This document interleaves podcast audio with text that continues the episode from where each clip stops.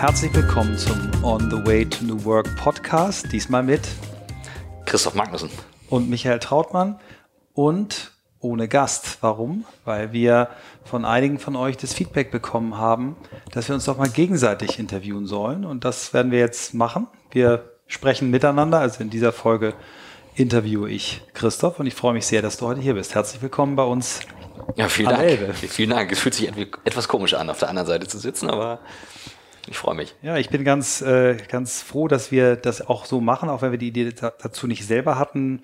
Denn wir beide planen ja ein Buch zu schreiben über das neue Arbeiten. Wir wollen darüber sprechen, wie wir uns Arbeit einfacher machen können durch Tools, durch äh, verbesserte Prozesse, Technologieeinsatz. Das ist ja das, was dich täglich mit deiner Firma Blackboard treibt. Aber wir wollen auch uns damit beschäftigen, was, wie sich Arbeit generell verändert, warum wir arbeiten, was wir unseren Kindern mitgeben wollen ähm, auf dem Weg äh, ins äh, Arbeitsleben. Das ist bei dir noch ein bisschen hin. Du hast kleine Kinder. Bei mir ist es etwas näher. Genau darüber geht dieser Podcast. Und wir fangen ja meist oder oft die Frage damit an, was treibt dich morgens eigentlich aus dem Bett? Momentan die Kinder. Ähm, mein Sohn ist jetzt zwei, fast drei Wochen alt ähm, und ich habe einen sehr frühen Rhythmus. Also ich stehe gerne recht früh auf.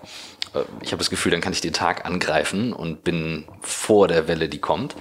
Und äh, momentan ist es so, meine Tochter und auch mein Sohn ähm, haben anscheinend einen ähnlichen Rhythmus. Das ist immer so um fünf rum, teilweise Viertel vor fünf, na, Viertel nach fünf. Und eigentlich hatte ich bisher immer so meine Zeit alleine. Ähm, wenn du mich jetzt aber nach meinem, nach dem Why fragst, warum ich aufstehe, ähm, ich habe Bock. Also ich habe gerade morgens merke ich so, ich habe Bock, was zu bewegen, Bock, was zu machen.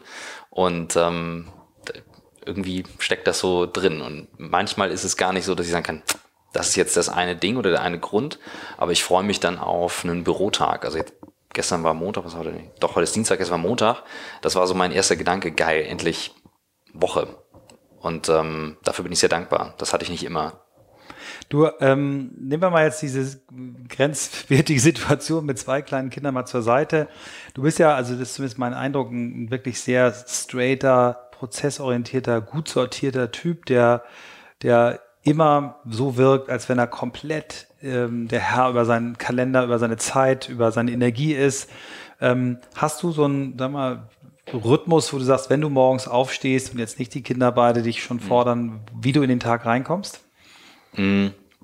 Also ich, ich versuche eigentlich immer so um Viertel vor fünf aufzustehen. Ähm, ich gehe aber auch so um spätestens zehn ins Bett. Also ich versuche mal so irgendwie, ich glaube, du hast mir sogar mal erzählt, diesen anderthalb Stunden Rhythmen zu haben, also dann lieber sechs als sieben oder dann siebeneinhalb äh, anstatt acht. Also da glaube ich sehr dran an diese Rhythmen und das frühe Aufstehen mache ich gerne, weil ich das Gefühl habe, ich habe dann Ruhe. Also ich meditiere dann morgens, das ist so mein erster Task, also mein Accomplishment, was ich versuche hinzubekommen. Manchmal Erzähl mal ruhig, wie, wie, wie du das machst, wie du dazu gekommen bist. Die Frage kommt normalerweise immer später, okay. aber ähm, ähm, also ich habe im ich habe immer viele Phasen so in meinem Leben gehabt, wo ich sagte so, was ist so das, das, das große Warum, was ist mein Big Why und ähm, auch so, welchen Einfluss hat mein Unterbewusstsein auf, wie ich, ähm, wie ich Dinge tue, also wie muss ich Verhalten ändern, woher das kommt, kann ich ja gar nicht sagen. Ich hatte immer so einen Drang danach und irgendwann ähm, bin ich, ähm, ich glaube, das war mein allererstes YouTube-Video, was ich gesehen habe, oder eines der ersten, 2006, diese Steve Jobs-Rede. Ich glaube, die kommt aus 2005, aber 2006 war sie auf YouTube und oder 2007, ich weiß nicht, aber irgendwie so, da war YouTube recht frisch. Und habe dann mehr über ihn gelesen und Steve Jobs war dem Zen-Buddhismus sehr zugeneigt. Also Zen war für ihn ein Riesenthema, was man auch daran sieht. So in seinem Haus damals gab es ganz wenig Einrichtungsgegenstände, alles sehr schlicht, die Apple-Produkte und so weiter. Und er sprach, wie viele andere auch immer wieder von der Kraft von Meditation. Ich dachte, okay, jetzt sitzt du da und fertig. Und ich komme aus einem Unternehmerhaushalt. Meine Eltern sind beide, äh, arbeiten gerne. Meine Mutter ist, äh, würde ich mal sagen, ein positiver Workaholic. Sie mag das gerne. Ähm, und die Gedanken oder den Kopf ruhig zu halten, das, das klang für mich völlig abwegig. Und ähm, so bin ich eigentlich da reingestolpert und habe gemerkt, das hilft mir. Allein mal, um morgens negative Gedankenströme oder Kopfkino runterzufahren. um mich auf das zu freuen und zu fokussieren, was kommt. Und ich habe dann später angefangen, richtig mit Zen-Meister und Zen ohne den Buddhismus-Part, einfach nur Zen als Praxis, ähm, das zu vertiefen, weil ich gemerkt habe, sonst kommt da irgendwo so eine Schwelle, wo man nicht weiterkommt. Dann ist es so, oder ich kam nicht weiter, dann ist es nur so Atmen, Atemtechnik, Fokustechnik. Und ich wollte so eine Stufe weiter. Auch mal wirklich 45 Minuten sitzen über diesen Punkt hinaus, wo man das Gefühl hat, jetzt muss ich aufstehen, jetzt äh, kribbelt das Bein, jetzt tut es im Rücken weh, jetzt zwickt es hier, jetzt muss ich mich an der Nase kratzen, diesen Willen zu haben, äh, da zu sitzen. Und du schaffst es 45 Minuten am Stück. Nicht jeden Tag, meditieren, aber, aber, das, aber ich, ich glaube auch, die Zeit ist nicht entscheidend, ähm, weil wenn, wenn das Gefühl, was dann kommt, schon vorher da ist, dann kann man ja auch aufhören. Also ja. das ist da gar, gar kein Thema. Ähm, und das Gefühl ist so, ähm, bei mir häufig aber erst nach 30, 35, 40 Minuten, ähm, weil ich eben so ein sehr aktiver Mensch bin, dann da, wo dann eine, eine Ruhe einkehrt. Äh, klingt jetzt total esoterisch, ist es überhaupt nicht. Für mich ist es ganz pragmatisch. Ähm, das ist wie Kraftübung im Kopf. Ähm, und diese Ruhe hilft mir dabei zu sagen, okay, Angriff, das ist es. Und mein Zen-Meister sagt, so ein Typ wie ich braucht halt doppelt so lang wie andere. Ähm, ich würde es eher als, als Bürde sehen, das so lange machen zu müssen. Ich glaube, andere sind schneller. Mhm. Fangen wir mal bei der, bei der Entscheidung, du kommst aus dem Unternehmerhaushalt, bei der Entscheidung an, irgendwas mit Wirtschaft zu machen. Du hast an der, an der Top-Uni erzählt, vielleicht erzählst du mal ganz kurz deinen dein Weg mhm. ähm, zu dem Unternehmer, der du heute bist. Also ich habe ähm, eigentlich, wenn ich jetzt darüber nachdenke, muss ich dir eigentlich einen anderen Teil noch erzählen. Ähm, ich habe angefangen zum Abi hin zu schauen, was gibt's eigentlich. Also ich konnte dir nicht erklären, was ist der Unterschied zwischen der Uni und der FH. Das heißt, ich habe irgendwie ganz viele Magazine gelesen und ich hatte auch niemanden, den ich hätte fragen können. Und ich hatte das Gefühl, ich habe immer diese Kannrollen äh, geguckt, weißt du, diese lustigen Werbespots. Und dachte so, oh, Werbung und Film finde ich klasse, gucke ich mir mal an. Ähm, und habe mich dann in Werbeagenturen beworben als Azubi und wurde überall abgelehnt. Wurde bei keiner Werbeagentur angenommen. Ich kann dir nicht sagen, wer alles dabei war, aber ich würde mal gucken, ob damals Springer Jacobi dabei war. Ähm, und ähm, so habe ich das ganze Thema Film und Werbung und Kreativität beiseite geschafft. Und dachte dann, okay, dann will ich studieren, dann aber richtig und das nicht in Kiel, wo ich herkomme. Ähm, und hatte zu dem Zeitpunkt eine kleine Firma mit einem Freund, Alexander Graf, der auch ein Podcast-Kollege ist und super Unternehmer hier in, in Hamburg, auch in Kieler. Und in der Firma war es so, ähm, das lief gut. Wir haben Partys organisiert, äh, sehr erfolgreich, ich habe mein Auto davon finanziert und meinte zu meiner Mutter, super, ich mache das jetzt weiter. Und dann sagte sie, ist ja klasse, wenn du nicht studieren brauchst und möchtest, dann können wir deinen Bruder beerben und, ähm, und der legt dann einfach los und macht weiter. Natürlich mit Augenzwinkern, habe ich gesagt, gut, gucke ich doch mal nach Unis. Dann habe ich ihm gedacht, komm, dann schaue ich mal, was es gibt. Und so kam St. Gallen mit aufs Radar, wo ich dann gemerkt habe, es gibt eben noch andere Wege, als jetzt in Kiel, in Hamburg und so weiter zu schauen so, so ist es passiert. Und nach, ja, das war BWL in St. Gallen. Mhm. Und was hast du, gibt es Sachen aus dem Studium, äh, die du mitgenommen hast? Also St. Gallen hat ja einen sensationellen Ruf. Ich habe selber nach dem Vordiplom dort äh, den Test äh, gemacht, um fürs Hauptstudium dort zu studieren. Ich äh, glaube, ich habe einen der historisch schlechtesten Ergebnisse erzielt. Äh, ich war wahnsinnig begeistert, was, was da für ein Niveau herrscht. Also Hast du was mitgenommen? Also erstmal sehe ich es als Riesenglück, dass es geklappt hat und sehe es wirklich als Glück. Ähm, dieser Test war knackig und ähm, man musste ordentlich lernen und ich habe bei der Bundeswehr extra mich als Materialwart beworben, um Zeit zu haben zum Lernen. Äh, hat alles nichts genützt. Ähm, hat trotzdem geklappt und das, was ich vor allem mitgenommen habe, sind bis heute äh, meine engsten Freunde. Ähm, äh, an Tag eins habe ich Adrian Locher kennengelernt, mit dem ich heute noch eng zusammenarbeite, mit dem ich eine Firma gegründet habe. Äh, ich bin bei seiner neuen Firma involviert und er ist auch mal einer meiner engsten Freunde. Ähm, also insofern, das ist das, was ich mitgenommen habe.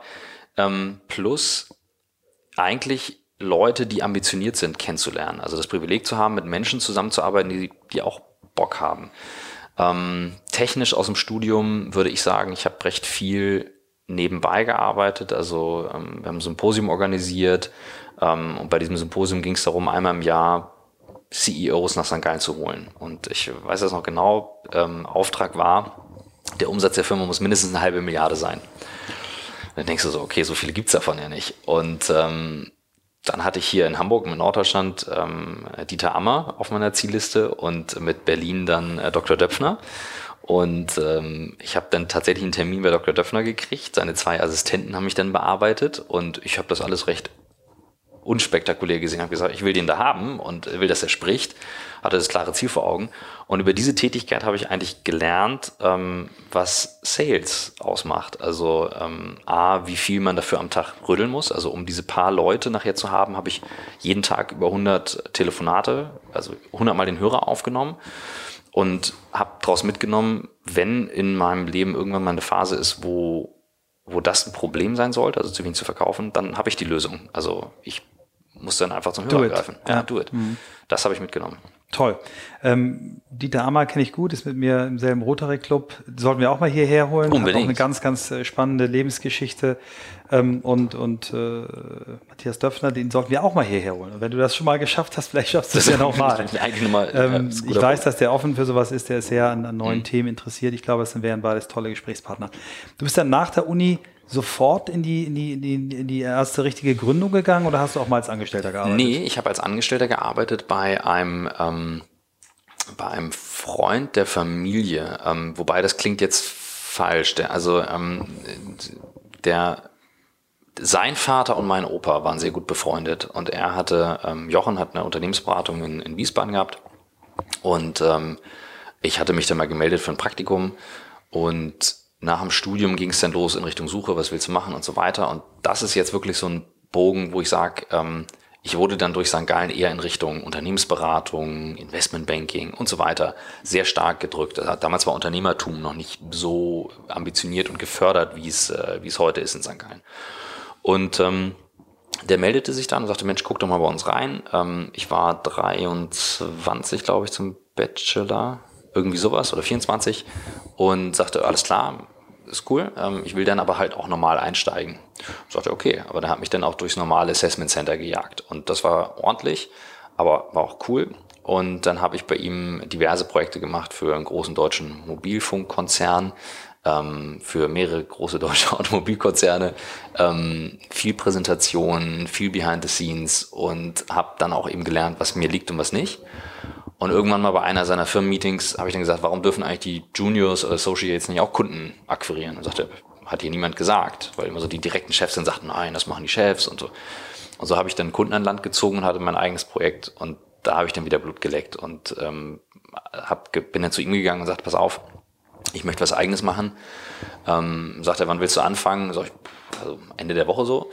Und dann sagte er, mach doch wenigstens noch das Projekt fertig ähm, hat mir die Hand gegeben, das war in Frankfurt auf diesem Opernplatz und sagte, ich zahle dir bis zum Ende des Jahres das Gehalt fertig und wir, das war im Februar.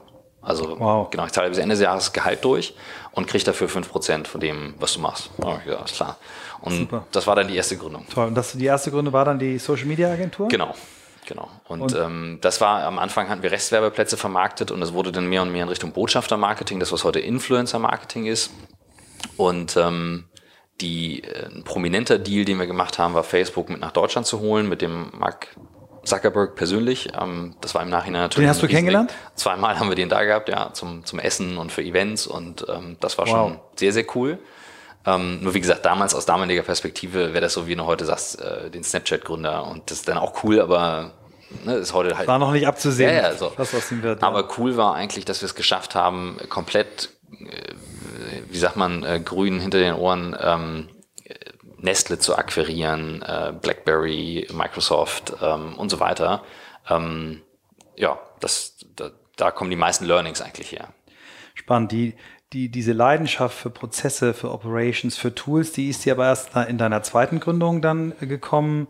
Äh, wir kaufen es, da warst du im Gründerteam. Vielleicht erzählst du da nochmal kurz da, über da die ist die, Da konnte ich sie ausleben. Ähm, das war tatsächlich so, ähm, das Team um Lukas, Gadowski und Kolja, die ähm, jetzt mit Delivery Hero ähm, ihren Börsengang gemacht haben, die hatten damals auch die Leute gesucht, die Operations gut können als, als Co-Founder in den Firmen. Und ähm, eine Beteiligung von denen war eben, ähm, wir kaufen's und äh, die sagt, Mensch, schnack doch mal mit Chris. Und die saßen in Frankfurt oder, äh, da kommt man eben nicht mal durch Zufall so hin. Und dann bin ich da hingefahren und ähm, habe sofort gemerkt, dass wir uns extrem gut ergänzen ähm, und er sehr offen ist dafür, dass ich in dem Gründerteam dann sage, okay, so machen wir es in der Operations. Und ähm, da konnte ich dann wirklich alles austoben. Und da kam auch die Leidenschaft für Cloud. Also wir haben vorher schon viel mit Salesforce gearbeitet, ähm, und, und diversen anderen Tools. Aber als dann bei Wir kaufen's ähm, eine führende Mitarbeiterin mit ihrem Google-Account durchbrannte und ich dann zu Chris sagte, wie sieht's denn aus? Also, ja, das sind alles private Google-Accounts. Also ich, komm, Alter, ernsthaft? Und habe dann über Nacht ähm, das selber umgestellt und er sagte, ja, haben wir uns vorher nicht drum gekümmert, wie viele, ne? Also das ist ja völlig normal. Und äh, da habe ich dann gemerkt, welches Potenzial eigentlich da drin steckt, so eine ganze Firma komplett auf dieser Infrastruktur aufzubauen. Mhm. Und war Cloud dann auch das, sag mal, technische äh, Gründungsmotiv für Blackboard? Ähm, das ist daraus entstanden. Also ähm, diese Mischung aus Leidenschaft für Operations und wie man's, äh, wie man effektiver zusammenarbeiten kann, weil ich immer ein Riesenfan davon war, keine Direct Reports zu haben, sondern halt also keine direkten Mitarbeiter, denen ich nur sagen muss, das zu tun, das zu tun, das zu tun, sondern sehr viel autonomer die Teams organisieren kann. Zumal wir auch, ich in Hamburg, äh, Standort in Frankfurt äh, oder und Berlin drei Standorte hatten. Ähm, und dann aber auch so das Gefühl, ich sitze hier in Hamburg und habe in Berlin einen anderen Arbeitsplatz als in Hamburg. Und das fand ich einfach nicht mehr zeitgemäß. Das fühlte sich einfach nicht richtig an. Und das war ein ganz starker Motivator für, für Cloud. Und je tiefer ich mich damit beschäftigt habe, desto mehr habe ich gemerkt, das wird ein Zukunftsthema. Und wird heißt jetzt, das war vor vier, fünf, sechs Jahren. Ähm, und da war für mich klar, da, gibt, da führt kein Weg dran vorbei. Also keine Firma kann sich mal eben so eine Infrastruktur hinbauen. Ich habe das als riesen, riesen Vorteil gesehen und mir immer die Frage gestellt, ähm, wer hat das größte Interesse daran, dass seine Infrastruktur up and running ist? und bleibt. Und ähm, das hat mich bisher nie im Stich gelassen. Toi, toi, toi. Du, du hast eine Mannschaft, die, äh, der du maximales Vertrauen schenkst, indem du eben nicht sagst, ihr müsst hier alle von 9 bis 18 Uhr entweder in meinem Büro oder beim Kunden sitzen, sondern wie du es schon angedeutet hast, in verschiedenen Städten. Ich glaube, auch in Zürich sitzt, sitzt jemand. Mhm. Oder äh, ihr habt bestimmte Rituale, ihr trefft euch regelmäßig, um euch dann gegenseitig auch ein bisschen zu inspirieren. Aber vielleicht erzählst du mal so ein bisschen über die Projektstruktur. Was sind so genau die Herausforderungen? Wann kommen Firmen zu euch und sagen, helft uns? Also typischerweise, ähm, momentan passiert ganz viel unter dem Stichwort Digitalisierung. Das ist jetzt irgendwie so das gehypte Stichwort. Ähm, sagen wir mal so, wir greifen dann an, wenn die die Operations, also die Arbeitsweisen modernisiert werden sollen. Also das, du machst den Rechner auf, hast irgendwie dein E-Mail-Programm auf dem Rechner installiert. Du musst irgendwie aufs Laufwerk zugreifen, dich über VPN einwählen und dann versuchst eine Videokonferenz zu machen und das dauert ewig. Ähm, du, du schreibst die ganze Zeit E-Mails in CC hin und her. Und dieser Fluss an, an Kommunikation in der Firma, ähm, den kann man wahnsinnig beschleunigen. Also das sind alles Tools, die gibt es schon sehr lange. Also wenn man Steve Jobs, der schon irgendwie Ende der 80er in seinem Video beschreibt, was für eine Revolution die E-Mail ist. Und wir benutzen sie heute noch nicht so, wie er sie damals beschrieben hat, als transparentes, schnelles, kurzes Kommunikationstool. Es ist heute ein politisches Medium mit Betreff und Signatur und Anrede und, und so weiter. Und das fasziniert mich sehr, denn richtig eingesetzt befreit das von gewissen Zwängen, die ich bei der Arbeit für nicht sinnvoll halte. Ein Zwang ist zum Beispiel, ich muss immer im Büro sein. Muss ich nicht. Aber ich zitiere auch Leute ins Büro, wenn ich merke, sie brauchen das Büro jetzt als Tool, um ihre Aufgabe zu erfüllen. Ähm, oder ich darf nicht Sachen auf meinem privaten Rechner haben oder ich trenne Firmenrechner und Privat und so weiter, wo ich sage, ja, ich verstehe es, ich möchte aber eher, dass wir Leuten beibringen, mit den richtigen Tools und der richtigen Verhaltensweise selber entscheiden zu können. Du und ich, wir haben das manchmal abends, du schreibst mir noch was und ich liege dann im Bett. Ich, es, solange du mich nicht zweimal anrufst, interessiert es mich nicht, was du mir schreibst. Das gucke ich mir am nächsten Morgen an, dann interessiert es mich sehr. Und das Leuten beizubringen und eben denen auch die Tools in die Hand zu geben, das zu tun, das, das ist so, das, wenn wir kommen. Hm. Mich hat sehr beeindruckt, äh, dass du nicht nur diese technischen Tools einführst, äh, sondern also A, dein, dein, dein Schulungsansatz, wie du, wie du also selber hands-on auch mit, mit uns, mit uns Führungskräften arbeitest, die Motivation, die du, die Leidenschaft, die du mit an dem Thema hast, aber auch die, ja, die, die, der Tiefgang, also dein, dein, dein Ansatz, wirklich dafür zu sensibilisieren, wann ist synchrone Kommunikation, wann ist asynchrone Kommunikation mhm. richtig. Vielleicht erzählst du gerade über diese, die, dieses äh, Thema mal ein bisschen. Also ein, ein Riesen-Learning, ähm, was, was wir in der, in der Refurbishment-Firma, also bei Verkaufens hatten, ähm, war eben, was passieren kann, wenn Firmen scheitern. Und ähm, wenn man in so die Geschichte reinschaut von Firmen, die gescheitert sind, ist es sehr selten, dass die eine Produktinnovation verpasst haben. Also ganz große Firmen wissen, was kommt. Die sind ja nicht doof. Ähm, Im Gegenteil, meistens sind die sehr viel früher mit diesen Themen als andere. Und ähm, es scheitert an der Umsetzung und die Umsetzung ist sehr häufig in der Firma Kommunikation, habe ich zumindest gelernt. Und wir haben dann gesagt, okay, wie, wie kann man Kommunikation und Zusammenarbeit aufteilen? Und es gibt eben diese zwei Bereiche, asynchron, also geschrieben und gelesen und synchron gesprochen und zugehört. Und es gibt da eine Diskrepanz. Also wir können schneller lesen, als wir schreiben. Das Schreiben dauert viermal länger, als etwas zu lesen. Wir können aber sehr viel schneller sprechen, als zuhören oder zu verstehen. Das war genau der Punkt, den ich hören ja, wollte. Ja. Den meinst du, okay. Und ähm, das erklärt, warum zum Beispiel ein Jeff Bezos, von, der Gründer von Amazon, darauf besteht, dass er Leute die ersten 15 Minuten in dem Meeting damit verbringen müssen, das Paper zum Meeting zu lesen. Weil derjenige, der es organisiert, dann gezwungen ist, das zu schreiben. vorzubereiten und zu schreiben. Das kostet ihn mehr Zeit, spart aber ein Vielfaches der Zeit bei den Leuten. Das fand ich unfassbar faszinierend und habe das dann auf dieser Achse, die wir dann im normalen, auf verschiedene Tools übertragen. Also warum ist dann ein Slack, ein WhatsApp äh, und so weiter ein mächtiges Kommunikationstool? Warum ist ein Google Doc, wo ich gleichzeitig Texte drin bearbeiten kann, ein mächtiges Kommunikationstool und nicht einfach nur billiges Word in der Cloud?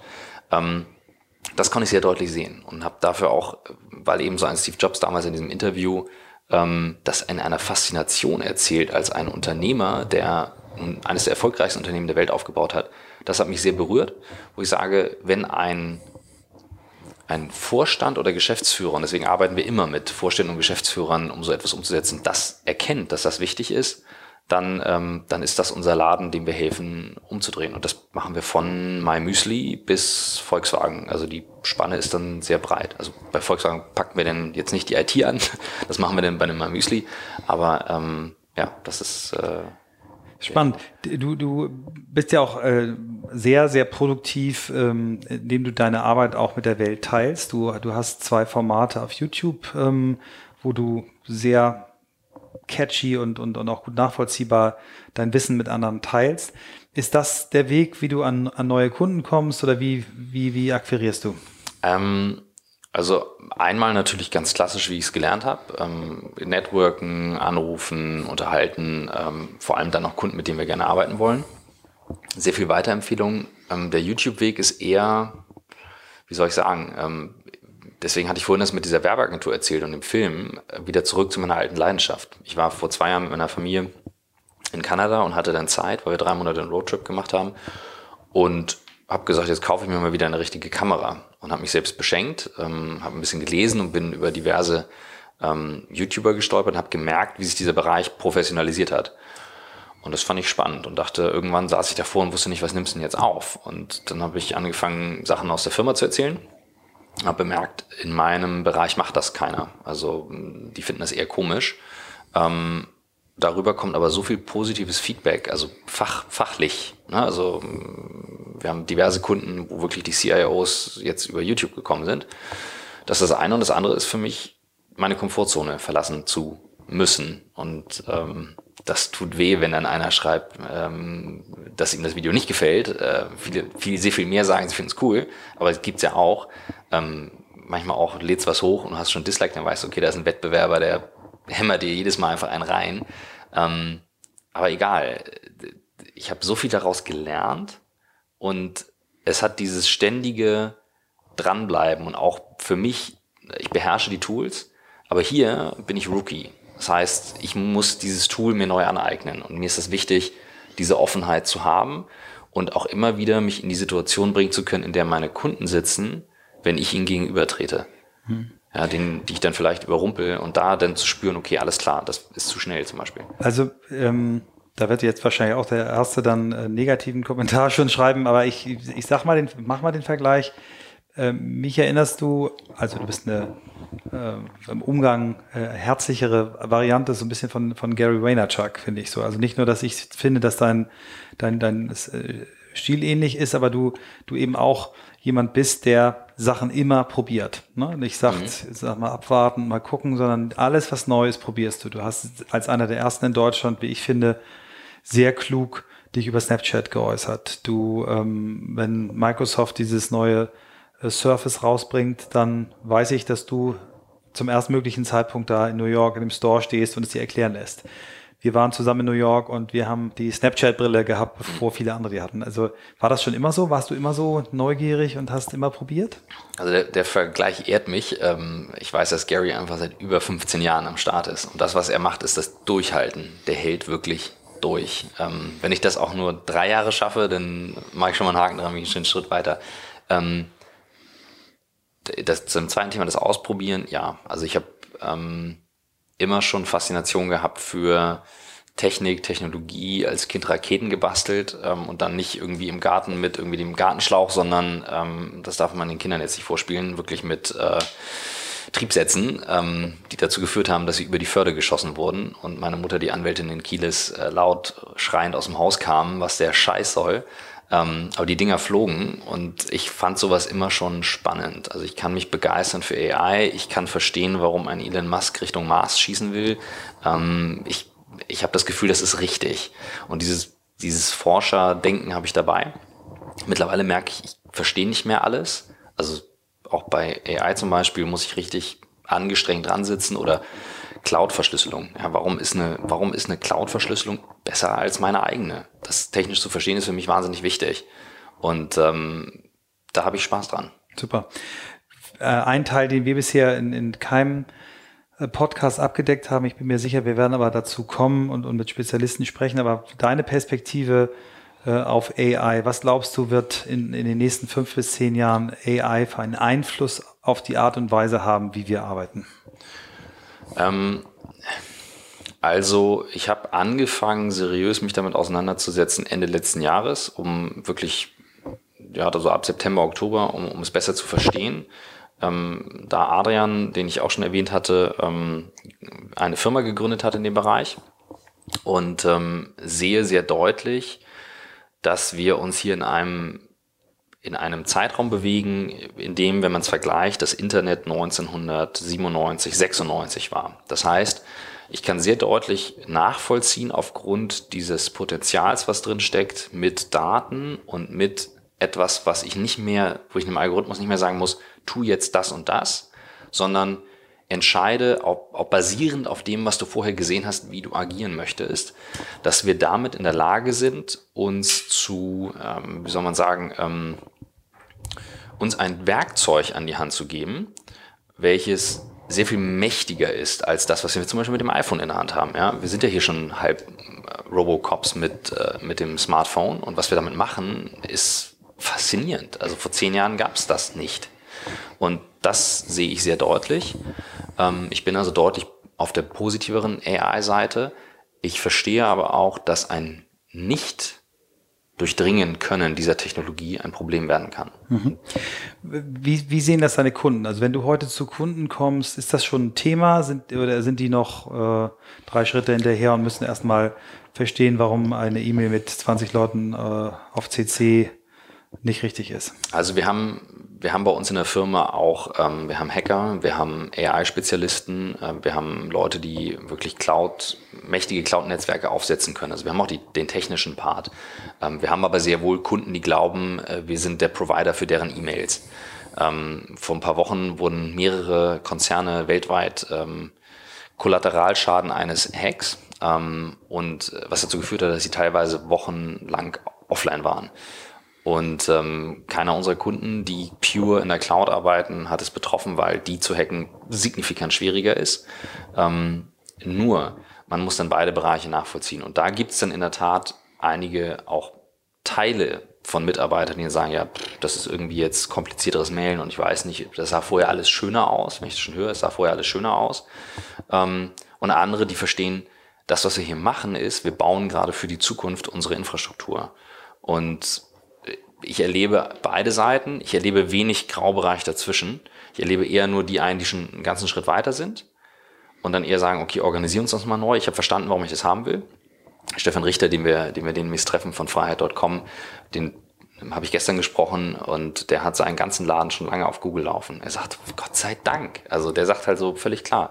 Und ich sage nicht, dass es jetzt Google sein muss, ich sage einfach nur zu verstehen, sich eines solchen Tools zu bedienen. Das ist das, was ich meine.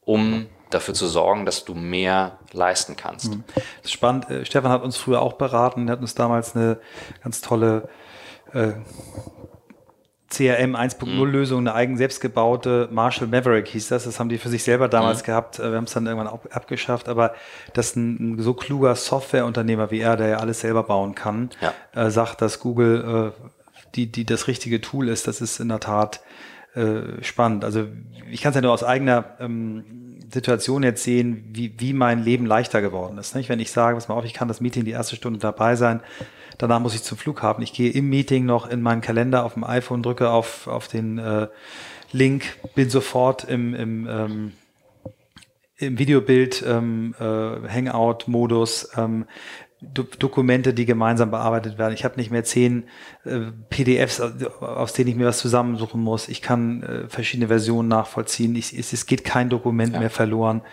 Ähm, für mich ist unser gemeinsames Projekt natürlich die, die, die beste, beste Übung dafür. Und ähm, ich, ich, ich bin großer Fan davon. Ich bin aber, merke selber auch, wie, wie sperrig ich mich bei bestimmten Dingen mhm. anstelle. Ähm, wie ja, siehst du so ein, so ein Altersthema? Sagst du, ähm, plus 50 tut sich deutlich schwerer als äh, drunter oder, oder ist das ein, hm. eigentlich ein Mentalitätsding und kein Altersding? Es ist, also ich erlebe es mittlerweile mehr als Kopfthema. Also wir haben eher die Situation, dass bei vielen Kunden von uns ältere Leute in Führungspositionen sind, die die Notwendigkeit sehen. Ähm, das Wichtige ist dann eben zu sagen, und ich lebe es dann auch selbst vor, ähm, wo sich viele schwer tun, weil die Zeit dann oft fehlt, sich einmal reinzuarbeiten. Und das kann ja irgendwas sein. Das muss ja nicht Google sein, sondern es könnte einfach mal, wenn man ein triviales Beispiel, man will intern nicht mehr mit Mails arbeiten, sondern mehr über Slack oder über Chat, dann ist die Umstellung des Verhaltens, der Verhaltensweise und wie man führt zum Beispiel, das braucht einen Moment. Das ist wie Sport. Ich mache auch nicht sagen, morgen laufe ich Marathon und lauf los. Laufen kann ja jeder. Ja, brauchst auch ein Training dafür. Mhm. Ähm, und das ist eher eine Einstellungssache. Also Leute, die sporterprobt sind, Leute, die wissen, wie wichtig Training ist, ähm, Leute, die, ähm, die sehen, wie wichtig Kommunikation für die Firma ist, die können es nachvollziehen. Und die nehme ich zumindest wahr, gibt es in allen Altersgruppen. Mhm. Es gibt auch die Verweigerer im, mit Mitte 20. Es gibt noch Menschen, die sich, äh, die, die ihre Mails per Hand schreiben und dann von mhm. ihrer Sekretärin tippen lassen. Die kenne ich auch noch. Ähm, kommen wir mal zu dir selber. Ähm, du, du bist jetzt beruflich mit dem Thema täglich beschäftigt. Mich würde nochmal interessieren, ich glaube, unsere Zuhörer wird es interessieren, was sind eigentlich deine Rezepte, deine Tools? Ich weiß, als ich das Buch Deep Work las, ich mehrfach an dich denken musste. Du hast so, so, so zwei Modi. Mhm. Äh, Fight und Fokus. Fight und Fokus. Vielleicht erklärst du das Konzept mal, vielleicht erklärst du auch mhm. nochmal deine wichtigsten Tools, die du so fürs, fürs Arbeiten brauchst, wann du E-Mails guckst, wann nicht, wie du mit deinen Teams kommunizierst. Also, ähm, genau, Fight und Focus Mode kommt aus einer Mischung, ähm, ich war, ich durfte, durfte noch zum Bund, ich glaube eigentlich der letzten Jahrgänge, die mussten. Ähm, und ähm, tatsächlich habe ich gemerkt, äh, wie, wie der Schlafrhythmus, was du auch beschrieben hast, damals hatte ich es noch nicht mit den Zahlen, aber dass irgendwie das was mit mir macht. Und ähm, habe gemerkt, ich habe gewisse leistungsfähige Phasen über den Tag, andere, wo ich eher ein Tief habe. Und ähm, im Berufsleben hat sich das dann rauskristallisiert. Ich konnte halt immer sehr gut direkt morgens und dann nochmal so einen Schub kurz vor Mittag und vielleicht mal am, am Nachmittag. Und ähm, nach und nach habe ich gemerkt, die Phasen dazwischen, also das sind meine Fokusmodi, wo ich sagen kann, da kann ich mich echt konzentrieren, da kann ich was schaffen. Und wir reden jetzt von vielleicht 45 Minuten Block, vielleicht mal eine Stunde. Viel mehr ist das nicht. Und der Rest sind für mich dann Fight-Modi, wo ich sage, okay, und jetzt kämpfe ich die Sachen weg. Und damit meine ich, ich gehe durch die Kommentare, ich gehe durch Mails, ähm, ich kommuniziere viel, ich rufe an. Äh, wenn ich merke, ich muss ein Problem lösen und ich bin im Fight-Mode, dann habe ich wirklich den Trigger, dass ich sage, alles klar, es gibt jetzt keine Diskussion, ich nehme jetzt den Hörer hoch, ich mache auch nicht mehr die E-Mail zu oder wie auch immer, ich löse es. Und das funktioniert, der Wechsel funktioniert für mich sehr gut. Man kann sich nicht durchgehend fokussieren, man kann aber auch nicht durchgehend rennen die ganze Zeit. Und so switche ich zwischen den Modi. Ich kann das einfach besser jetzt heute benennen. Das ist eine Riesenhilfe. Ähm, morgens direkt angreifen, bevor ich ins Büro gehe. Eine Riesenhilfe. Also ich mache nach dem Meditieren ähm, manchmal Sport, so zwei, dreimal die Woche. Aber ich mache sehr häufig morgens den ersten Task. Also und, und sei es, und sei es jetzt mit den Kids zum Beispiel, meine Tochter liebt es mit mir zu frühstücken und wir machen dann entscheiden, wir machen jetzt Pfannkuchen heute Morgen, ähm, auch wenn irgendwie Dienstag ist und alle ins Büro hetzen, aber ich habe ja Zeit. Ne? Also wenn ich dann irgendwie um halb sechs mit Meditieren fertig bin, dann habe ich irgendwie noch von halb sechs bis halb acht easy und können ein gemütliches Frühstück machen. Das ist für mich auch ein Task. Und das fühlt sich schon sehr positiv an. Ähm, Top 5, Rockefeller. Ähm, riesen, riesen Erkenntnis, äh, zu sagen, okay, was sind meine fünf Prioritäten und die auch aufzuschreiben, bevor ich in den Tag starte, anstatt sich von E-Mails oder Nachrichten reinziehen zu lassen. Ähm, ich lasse mich sehr leicht, ich lasse mich sehr leicht von ähm, Punkten, die mich nerven, ablenken und wegziehen. Also nehmen wir mal Beispiel Finanzierungsrunde, da geht's ja manchmal heiß her, dann wird mit Anwälten verhandelt, dann kommen die Investoren und dann kommt eine E-Mail, die startet mit den Worten Christoph, why did you, Punkt, Punkt, Punkt, Punkt, Punkt. Wenn die schon so anfängt und ich lese sie, wer ist dann schuld daran? Ich, weil ich sie gelesen habe. Das heißt, ich versuche mich solchen Einflüssen dann zu entziehen, wenn ich das Gefühl habe, ich bin jetzt nicht im richtigen Modus dafür. Also abends um neun mache ich das dann nicht mehr auf. Also mhm lese ich keine Mail, beantworte ich keine Mail. Jetzt auf deine Frage, wann lese ich Mails? Acht, zwischen acht und zehn, wenn ich, also wenn ich um zehn ins Bett gehe, mhm. keine Mails. Also es ist für mich unkontrollierbar, was da reinkommt. Sehr gut. Was, was sind noch Kommunikationstools, die du, ne? wie wichtig ist äh, WhatsApp? Nutzt, mm. nutzt ihr Slack oder sowas bei euch intern? Was? Klar, also wir, wir, wir haben natürlich eine Obligation, alles zu benutzen, alles zu testen. Ähm, ich glaube, wir waren in der Testgruppe für Slack vor einigen Jahren mit drin. Ähm, ich sehe sehr deutlich, wie wichtig transparente Messenger-Tools sind. Also ähm, wir haben eigentlich drei Regeln. Es muss brutal schnell sein, das Tool. Mit schnell meine ich, du kannst zwischen asynchron und synchroner Kommunikation wechseln. WhatsApp ist ein schnelles Kommunikationstool, weil sich Facebook sagt oder auch das WhatsApp-Team, wir wollen den schnellsten Messenger. Das ist der Fokus. Das Ding ist schnell. Ich kann anrufen, ich kann einen Videoanruf machen, ich kann aufsprechen, ich kann eine Datei schicken. Genial leider noch kein, keine Businessmöglichkeit aufgrund von Datenschutzbestimmungen. Damit haben wir viel zu tun. Ähm, aber wir nutzen äh, natürlich Slack, ähm, wir nutzen ähm, viel Google oder sagen wir so, ob Office 365 oder Google, gescherte Dokumente, an denen ich mit mehreren Leuten arbeiten kann, die nie auf dem Rechner des Mitarbeiters liegen. Nie. Ähm, wir sehen unsere Büros als Tool, nicht als ich muss im Büro sein, sondern als Tool, wenn synchrone Kommunikation notwendig ist. Das sind so, das sind so die Sachen, die mhm. wir im, im, Einsatz haben. Ähm, du hast als Unternehmer sehr früh entschieden, ähm, die Hilfe zu holen. Ähm, du bist Mitglied einer weltweiten Organisation, die EO heißt. Ich bin dort auch Mitglied. Ich glaube, ich seit dreieinhalb Jahren, du seit ähm, neun, ich glaube neun Jahren. Na, du seit neun Jahren, noch mal ganz kurz, unser Altersunterschied ist äh, etwas mehr als 15 Jahre. Du hast also sehr viel früher gemerkt, du kannst nicht alles wissen. Äh, es ist gut, auch Schwäche zuzugeben. Es ist gut, sich Hilfe zu holen. Ähm, vielleicht erzählst du ein bisschen was über IO, deine Rolle, die du hier in Hamburg hattest und was deine Entscheidung war, zu IO zu gehen und was deine Entscheidung jedes Jahr aufs Neue ist, bei IO zu bleiben. Also eine Sache, die ich heute immer noch merke ähm, und die ich immer wieder merke, ähm, wenn ich mich mit anderen Unternehmern unterhalte, dann gibt es zuerst diese typischen, äh, wie geil alles läuft, Unterhaltungen und ähm, ne, was wir alles schon gemacht haben und die alles gemacht haben.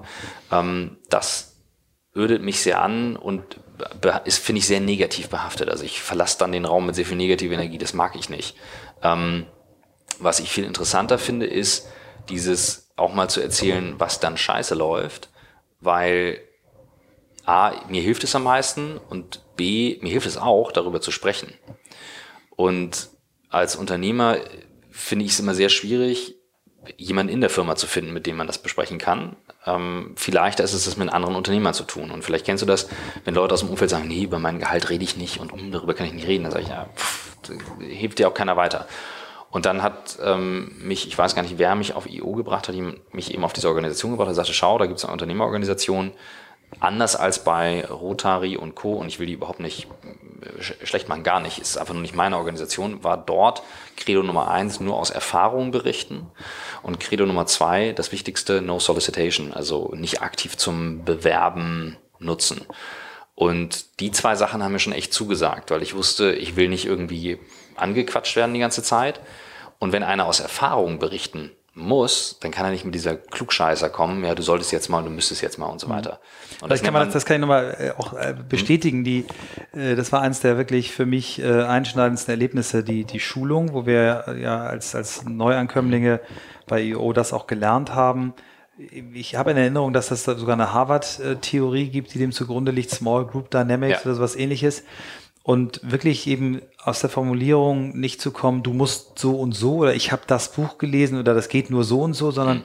ich hatte mal eine vergleichbare Situation. Damals habe ich das gemacht, mhm. das ist leider völlig in die Hose gegangen oder ich habe das und das mhm. gemacht.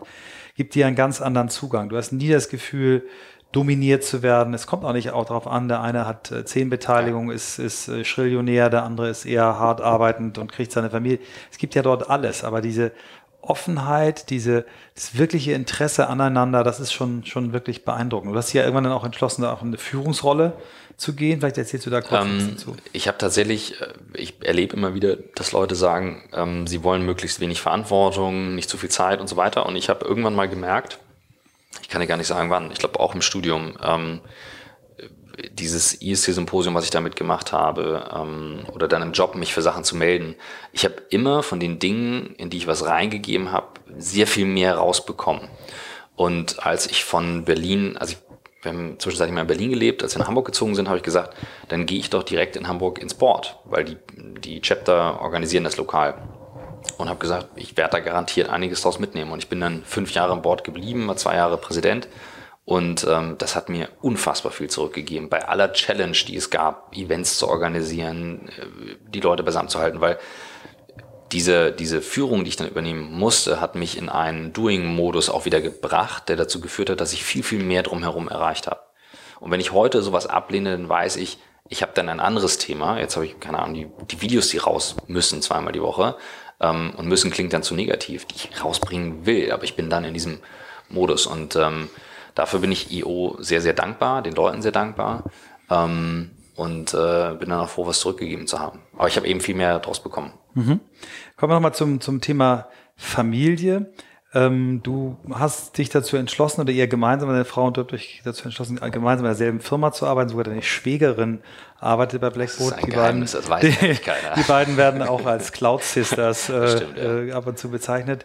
Ähm, ihr seid ein unfassbar gutes Team. Ich finde es großartig, wie ihr euch gegenseitig unterstützt und das macht. Vielleicht sagst du ein bisschen was nochmal zum Thema Familie, was Familie für dich bedeutet, wie du das mit deinem wirklich ja sehr, sehr schnellen und dynamischen Leben in Einklang bringst. Ähm, tatsächlich, also äh, Antonia, also die, die Schwester meiner Frau und ich arbeiten schon sehr lange zusammen, seit fast zehn Jahren. Ich glaube, nächstes Jahr ist zehnjährig, da muss ich mir mal was überlegen. Ähm, also Ideen sind welcome. Ähm, wir hatten immer schon sehr früh ähm, klare Regeln für Business und Personal und konnten das recht gut trennen. Nicht in jeder Phase, aber ziemlich gut. Ich glaube, das haben wir gut trainiert. Und ich habe in der Familie kennengelernt zu Hause, dass Zusammenarbeiten nicht unbedingt schlecht sein muss. Also von meiner Oma und meinem Opa weiß ich, wie sehr sie ihn unterstützt hat. Ich habe sehr positiv vorgelebt bekommen und als ein Geschenk gesehen. Und als Katinka und ich mit äh, unserer Tochter in Kanada waren, ähm, auf dem Roadtrip, habe ich gemerkt, wenn wir sowas irgendwann mal wieder machen wollten, drei Monate irgendwie los und Attacke, ähm, dann ist die Freiheit, die ich mir ja mit meinem Job versuche zu erarbeiten, nur dann möglich, wenn meine Frau ähnlich aufgestellt ist. Und ähm, ich habe sie dann hart angeworben, muss man sagen, weil ich brauchte jemanden im Sales. Und ich habe gesagt, ganz ehrlich, wie ja klar. Wie cool gesagt, ist das denn? Ähm, willst du nicht äh, für uns Sales machen? Ähm, kannst du dir das vorstellen? Und man muss wissen, sie kommt aus der Modebranche, sie hat für die Vogue gearbeitet in New York und hat was völlig anderes gemacht als im Sales, als jetzt bei uns. Aber sie sagte dann selber, naja, Sales ist Sales. Ich muss halt nur das Produkt verstehen und auch dahinter stehen. Und als ich ihr das dann näher gebracht habe ähm, und erklärt, was wir bewegen und auch was mich bewegt, in Firmen tun zu wollen, hat sie gesagt, okay, dann äh, machen wir das. Ist nicht jeden Tag einfach, aber ähm, es, es ist sehr, sehr, sehr hilfreich, ähm, Familie mit in der, in der Firma zu haben. Für mich. Für Toll, mich. ja, es, äh, das für mich ist ganz wichtig, das ist ähm, auch EO-Style, weil, na, wir sagen für mich, äh, weil es ja aus der Erfahrung ja. ist und du sprichst ja, genau. ja fast immer aus der Erfahrung, das hast du ja gelernt und äh, was wirst du deinen Kindern? Du hast jetzt eine kleine Tochter, mhm. einen noch kleineren Sohn. Was wirst du denen mit auf den Weg geben? Was wird für die anders werden in Zukunft? Also, ähm, ich überlege da ganz viel drauf rum und ich habe eigentlich so drei Sachen, die mich umtreiben immer wieder. Ähm, Bock zum Lernen, ähm, also Spaß daran zu haben, das als Challenge zu sehen. Also ich habe irgendwie in der Schule immer das Gefühl gehabt, das wollte keiner und ähm, ähm, so im Nachhinein sehe ich äh, Kraftübungen, meditieren, neue Sachen lernen, ähm, aber dann eben ins, gerade in Zukunft, weil sich das immer schneller ändern wird. Also ich muss durchdringen, wie die Mechaniken hinter einem YouTube sind und so weiter. Also das Bock zu lernen.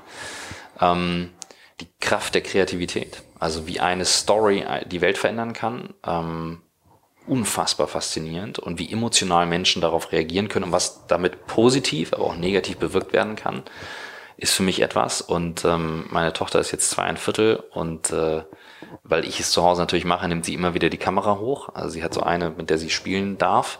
Ähm, Gerade heute Morgen passiert, also Kreativität und die Kraft von Stories. Und das Dritte, es klingt etwas seltsam, weil ich kein Physiker bin, aber ich hatte Physik-Leistungskurs und ähm, habe gelernt, wie wichtig dieses Reasoning ist, also das sauber herleiten, wenn etwas passiert. Ähm, Ereignisse, die sehr emotional behaftet sind oder sein könnten. Ähm, ich weiß das noch aus den letzten US-Präsidentschaftswahlen, ähm, wie emotional dieses ganze Thema behaftet ist. Und wir haben sehr nüchterne Unterhaltung gehabt und ähm, ich sagte, naja, die Option, dass der Kandidat mit gewissem, mit gewisser Popularität äh, gewählt wird, der das und das und das und das tut, ähm, ist zumindest mal da. Oder jetzt auch im Nachhinein hier Ereignisse in Hamburg, die wir vor einigen Wochen hatten, die sehr für sehr viel emotionale Bewegung sorgen, verständlicherweise auf allen Seiten. Aber so etwas mit Ratio zu sehen und zu analysieren. Und das geht ja in ganz vielen Lebensbereichen. Das kann im Job sein, das kann ähm, im Umfeld sein, politisch, gesellschaftlich und so weiter. Das halte ich für eine absolute Kernfähigkeit in der Zukunft. Äh, ich habe es jetzt gerade gelesen, ich weiß gar nicht, ob es von ihm kommt, aber Warren Buffett soll gesagt haben, auf die Frage, was das beste Investment äh, fürs Geld ist, war, äh, steckt das Geld in deine Ausbildung. Ähm, ich glaube, steckt das Geld in die Ausbildung deiner Kinder, mhm. wäre die Ableitung, die ich jetzt aus deinem. ja, ja finde ich ganz toll, sehr inspirierend.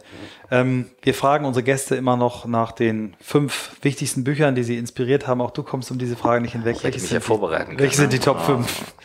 Ähm, Seneca von der Gelassenheit ähm, kann ich immer wieder lesen kann ich immer wieder lesen, ähm, weil es für mich eine, wenn, wenn man noch Handys und Autos in seine Erzählung packen würde, dann hätte das Buch heute geschrieben werden können. Das ist unfassbar, ne? Unfassbar. Das ist wirklich 2000 Jahre her. Ähm. Trifft es, also trifft mein Herz und äh, meine Seele, muss ich ganz klar sagen. Ähm, und ähm, genau von der, von der Gelassenheit, von der Ausgeglichenheit der Seele, das sind die, das sind die Seneca-Titel. Ähm, Nummer zwei, ähm, Flow. Ganz klar, ähm, hat, war ein Konzept, was mich im Studium dann bewegt hat, zu merken, dass ich durch die Fähigkeit, mich zu fokussieren, auch einen Zufriedenheitszustand erreichen kann, den ich jetzt durch das Filmemachen zum Beispiel habe, durch das Schneiden und durch diesen ganzen Prozess dahinter. Das ist die Nummer zwei. Die Nummer drei, Walden, Henry David Thoreau. Ähm, ich bin jetzt kein, kein krampfhafter Minimalist, aber er beschreibt eigentlich sein Leben, ich glaube, ein oder zwei Jahren in den Wäldern und alles wegzulassen und beschreibt das, was, was mit ihm macht. Das finde ich wahnsinnig faszinierend. Ähm, dann habe ich ein hartes, äh, härteres Buch dabei, Viktor Frankl, Man's Search for Meaning. Ähm, vor ganz kurzem erst gelesen und mich gefragt, wie ich ein Buch, was ich so lange schon lesen wollte, nicht lesen konnte. Frankl ist ja Psychologe und ähm, österreichischer Jude, der im KZ war und überlebt hat und beschreibt, was, was ihn mental von allem Schlimmen, was passiert ist und was er beschreibt, was ihn mental dazu befähigt hat, ähm, zu überleben. Und ähm, bin sehr dankbar für einen Menschen, der ein solches Buch schreibt. Ähm, und dann Nummer fünf Jetzt muss ich tatsächlich mich entscheiden und überlegen. Ähm, Timothy Ferris mit der Vier-Stunden-Woche mhm. ist jetzt kein, kein Meisterwerk und auch nicht vergleichbar mit den Büchern, aber die Idee dahinter ähm, ist großartig, ja. ist großartig und ähm, hat viel in meinem Arbeiten bewegt, denn ich war sehr gefangen in dem klassischen Arbeitsbild 9 to 5, viele Stunden und so weiter. Und ich habe durch ihn wieder Bock auf Arbeit bekommen und gesehen, es gibt eben andere Konzepte drumherum. Also ich konnte mich lösen von meiner alten Art zu arbeiten fünf großartige Buchtipps. Ähm, drei davon habe ich noch nicht gelesen. Ich sage nicht welche, werde ich aber nachholen. Christoph, ich danke dir. dafür, dass du das Vertrauen hast, mit dem alten grauhaarigen Mann dieses Buchprojekt angegangen Es zu sein, ist dass wir diese eine Freude. Podcasts Jeden zusammen Tag. machen und äh, es ist schön, dass wir uns jetzt auch mal gegenseitig sprechen äh, an unsere Hörer. Wir freuen uns weiter über Feedback, wir freuen uns über Vorschläge, Input. Das passiert schon sehr, sehr regelmäßig und ja, vielen, vielen Dank und bis bald. Danke dir.